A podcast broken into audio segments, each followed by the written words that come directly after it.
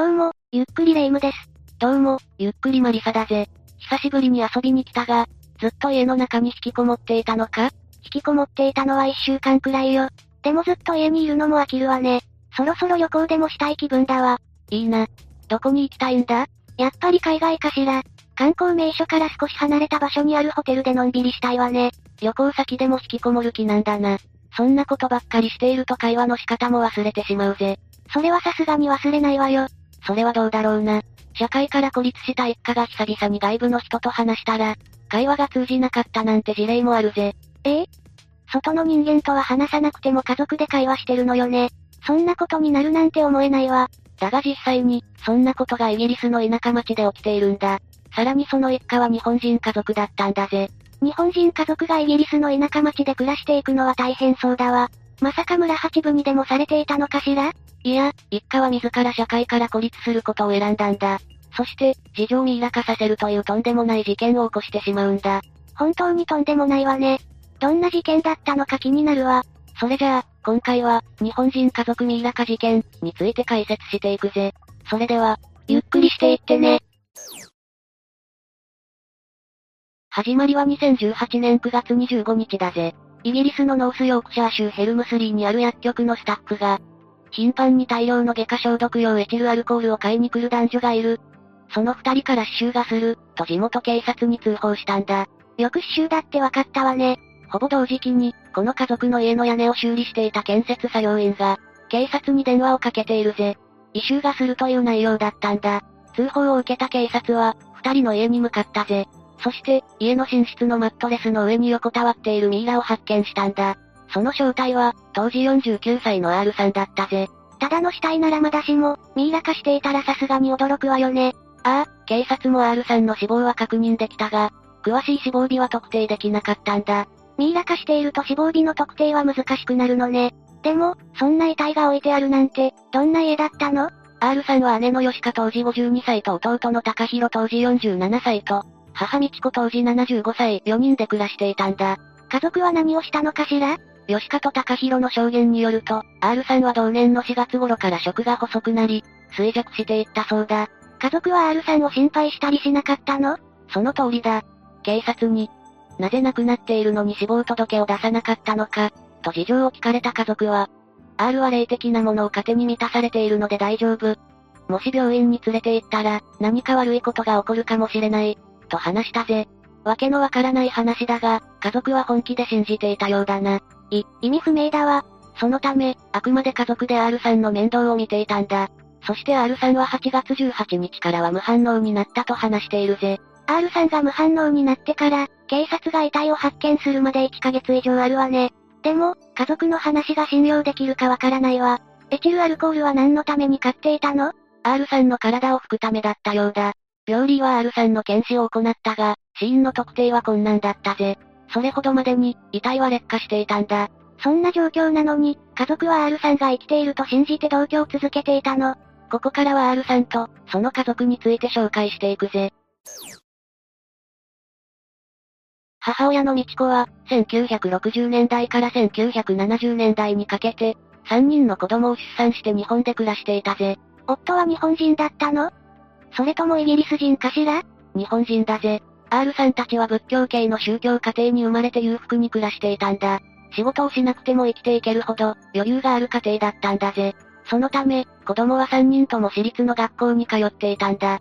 仕事をしなくても3人の子供を私立に通わせられるなんて、本当に裕福ね。だが、しばらくして美智子は夫と離婚するんだ。離婚原因は分かっていないぜ。美智子は離婚してすぐにイギリス人男性と再婚したんだ。そして、子供を連れて夫のふるさとであるイギリスに移住したぜ。すごい勢いで家庭環境が変わっているわね。子供たちの通学先も変わったのかしら？ああ、事件の被害者である R さんも転校することになったぜ。全寮制の寄宿学校であるクイーンメリーズスクールに通うことになったんだ。突然母親の都合でイギリスでの生活を送ることになったけど、学校ではどんな様子だったの ?R さんは物静かな性格だったが、積極的に学校の行事に参加してすぐに学校に馴染んだぜ。さらに勤勉で成績が優秀だっただけではなく、アートの才能もあったそうだ。行事にも積極的に参加しているし、友人もいたのかしら？ああ、R さんにはたくさんの友人がいたぜ。1986年になると R さんは奨学金で名門校であるウィコムアビースクールに進学するんだ。ちなみにイギリスの高校は学費が無償だが、私立の高校は年間で約187万円かかるぜ。へえ、日本の私立高校と同じくらいお金がかかるのね。高校に進学した R さんは英語やギリシャ語、ラテン語を学んだんだ。卒業後はまた奨学金を受けてケンブリッジ大学に進学したぜ。ケンブリッジ大学って、世界でも有数の進学校じゃない？2023年の世界ランキングでは第3位だな。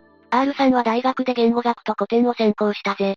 空き時間に絵を描いていたんだが、その絵は大学内で発行される雑誌に掲載されたぜ。すごいわね。私なら勉強だけで精一杯になりそうだわ。R さんは絵を描きながらも、トップクラスの成績を維持しているわけだからな。それじゃあ就職先も一流企業だったんじゃない？いや、大学卒業後は実家がある北ヨークシャーのナニングトンに戻ったぜ。あら、そうなの？姉の吉川や弟の高弘はどうしていたのかしら？姉の吉川はピアノが得意で、ロンドンの音楽学校ロイヤルカレッジオブミュージックに進学したぜ。ロイヤルカレッジオブミュージックは音楽学校の名門だ。吉川も優秀だったのね。ああ、だが吉川も大学を卒業すると就職せずに実家に戻っているんだ。弟の高弘も、アンプルフォース大学の卒業後は実家に戻っているんだぜ。全員就職しなかったの？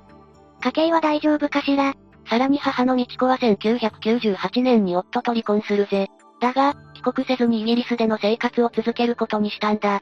一家は離婚をきっかけに、ヘルムズリーのボンドゲート通りにあるこじんまりとした家に引っ越すぜ。ちなみにここは人口1500人ほどの小さい町ではあるが、市場町として長い歴史があるぜ。そんな小さな町で、日本人家族が暮らすのは大変そうだわ。ああ、霊夢の心配は的中することになるんだ。ヘルムズリーに引っ越した R さん一家は、徐々に社会との関わりを絶っていったぜ。街に馴染めなかったのか、馴染む気がなかったのかは不明だ。全員無職で社会から孤立するのはきついわね。でも社会との関わりを絶っても、R さんには友人がたくさんいたわよね。メールや電話で友人たちと連絡を取っていなかったのかしら？家にはパソコンは愚か、テレビも電話もなかったんだぜ。それじゃあ連絡を取るのは難しそうだわ。ああ、引っ越してきた頃から友人との連絡も立っているぜ。一家が外に出るのは買い物をする時だけで、ほとんどの時間を家の中で過ごしているんだ。近所の人たちも、一家を見かけることは滅多になかったようだな。人と密に過ごすはずの田舎で、目撃情報がほぼないのはちょっと異常だわ。ちなみに、買い物など外に出る用事は吉川と高弘が行っていたぜ。美智子と R さんは外出することを特に控えていたんだ。隣人は高弘と吉川夫婦だと思って、二人で暮らしていると勘違いするほどだったぜ。隣人にそんな勘違いをされるほど、外に出なかったの？聞いているだけで息が詰まるわ。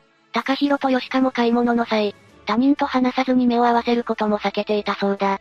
でも、さすがにスーパーでは店員と話すこともあったはずだわ。それが、スーパーでも黙っていたんだぜ。買い物リストが書かれたメモを店員に無言で渡して、買いたいものを伝えていたんだ。商品を店員に用意させて、それを後から受け取るという徹底ぶりだ。じゃあ、スーパーの店員も二人と話すことはなかったのね。ああ、一家は10年以上そんな生活を送っていたんだ。だが、2010年頃に R さんの精神が不安定になってしまうんだぜ。当然としか言えないわ。テレビすらない家に引きこもるなんて、誰でも心を病むわよ。R さんは感情の起伏が激しくなり、家族に暴力的な態度を取るようになったんだ。R さんは精神科医のカウンセリングを受けたんだが、症状が良くなることはなかったぜ。その生活を変えない限り、カウンセリングを受けても意味がないわ。そのうち高弘と吉川薬局に行き、エチルアルコールを購入するようになったぜ。何度もエチルアルコールを購入していく二人に、薬局のスタッフは不信感を抱くようになったんだ。その際一度だけ、R さんの名前が書かれた、ピンクのフォルダを持っていた高弘に対して、彼女のためにアルコールを使うのか、と尋ねると、高弘は無言で頷いたそうだ。さすがに怪しすぎるわ。冒頭でも言った通り、スタッフは二人から異臭が漂うことも疑問に思っていたんだ。それが死臭だと気づいたスタッフが警察に通報して、事件が発覚したんだぜ。R さんの遺体を発見した警察だが、驚くほど遺体の状態は悪かったぜ。ミイラ化していたのよね。警察は法医学者を現場に呼んで、R さんの身に何が起きたのかを調べたぜ。さらに、3人を死体遺棄容疑で逮捕して警察署に連行するんだ。だが、3人から事情を聞くのは非常に困難だったぜ。イギリスでの生活は長くても英語で喋るのは苦手だったのかしら？いや、英語は喋れたぜ。ただ会話のキャッチボールができなくて、事情聴取が進まなかったんだ。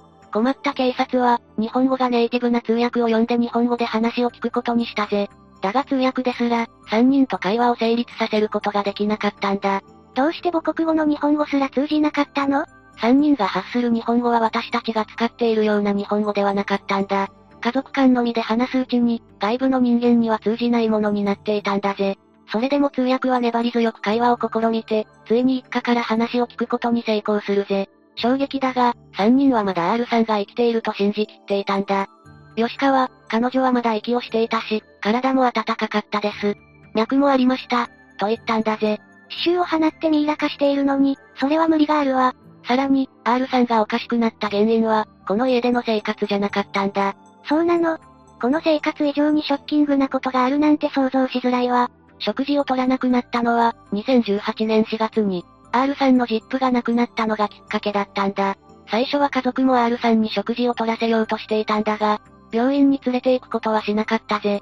霊的なものを糧にしていると思い込んでいたからかしら？そのようだな。もちろん現実にそんな糧はなく、R さんは死亡してしまうんだ。3人は逮捕から数ヶ月経っても、R さんがまだ生きていると言い続けていたぜ。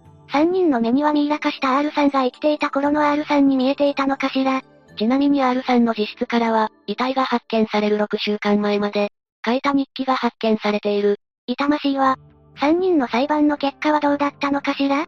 もちろん重罪になる可能性はあったぜ。だが、一家は長年社会から孤立していたせいで、コミュニケーション能力が低下していたんだ。精神状態も異常で責任能力がないと判断されたぜ。要は無罪になったということだ。捜査官の中には、変わった出来事ではあるものの、愛する家族を失ったことは、彼らにとって悲劇でありとても悲しいことだ。と3人に同情を寄せ、事件性がないことを強調する者もいたほどだ。うーん、私は家族に放置されて亡くなった R さんに同情するわ。その通りだな。しかし裁判で無罪となった3人は何事もなく家に戻っているんだ。こんな事件を起こしておいてよく戻れたわね。いくら無罪になったとはいえ、いたたまれなくて引っ越すくらいはしそうだわ。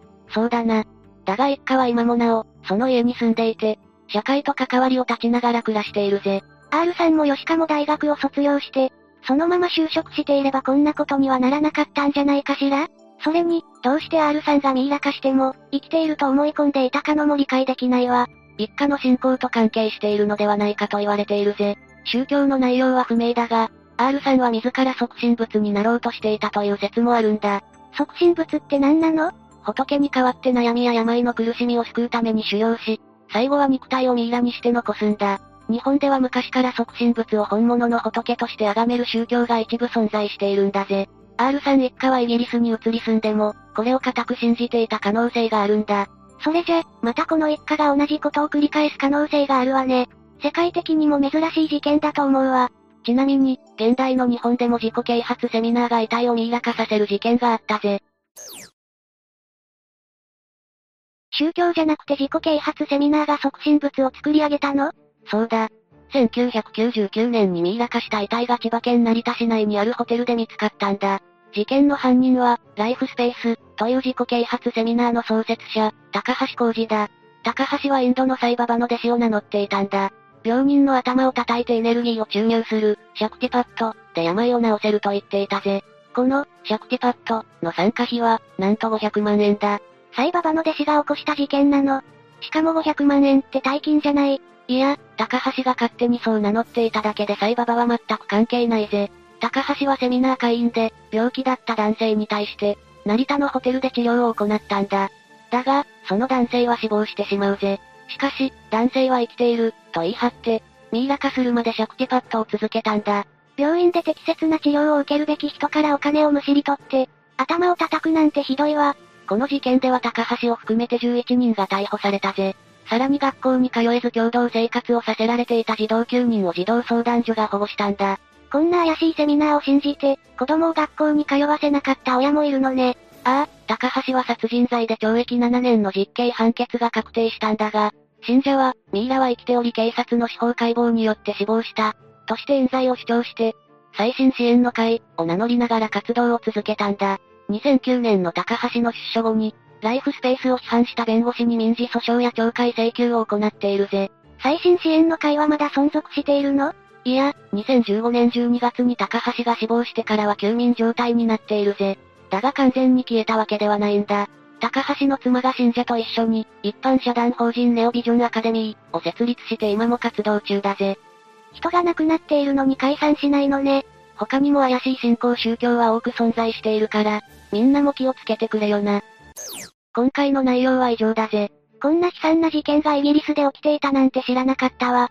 コミュニティから孤立して、テレビも電話もない家で、10年以上過ごすなんて、私には無理だわ。引きこもりの霊夢でも難しいか。私は漫画を読んだりゲームをしたり、外部の刺激も受けているわ。ところでマリサ、今日は何をしに来たの？貸していたゲームと漫画の回収だ。